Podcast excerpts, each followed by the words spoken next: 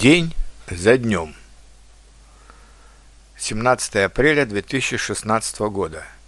Очередь в музей.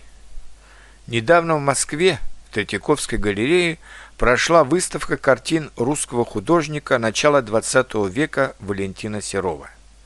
Хотя Валентин Серов на самом деле интересный художник начала XX века, русский импрессионист – Прославившаяся своей картиной «Девочка с персиками» и портретами знаменитых людей своего времени, никто не ожидал, что на его выставку будет такая очередь.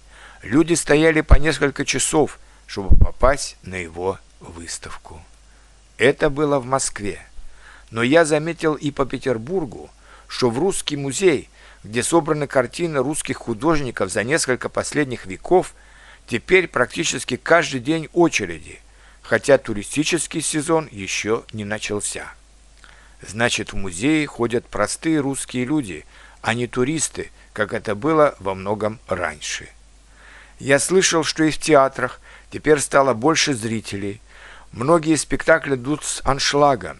И это при том, что в России последние два года экономический кризис, люди стали зарабатывать гораздо меньше денег, особенно если пересчитать на возросшую в цене валюту. Но как же объяснить этот феномен? Вообще в России сложно что-либо объяснять, следуя общепринятой логике.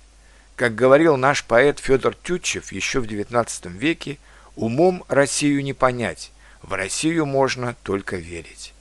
Но я думаю все-таки, что такой возросший интерес к искусству – это в какой-то степени русский ответ на кризис и на санкции, введенные западными странами против России.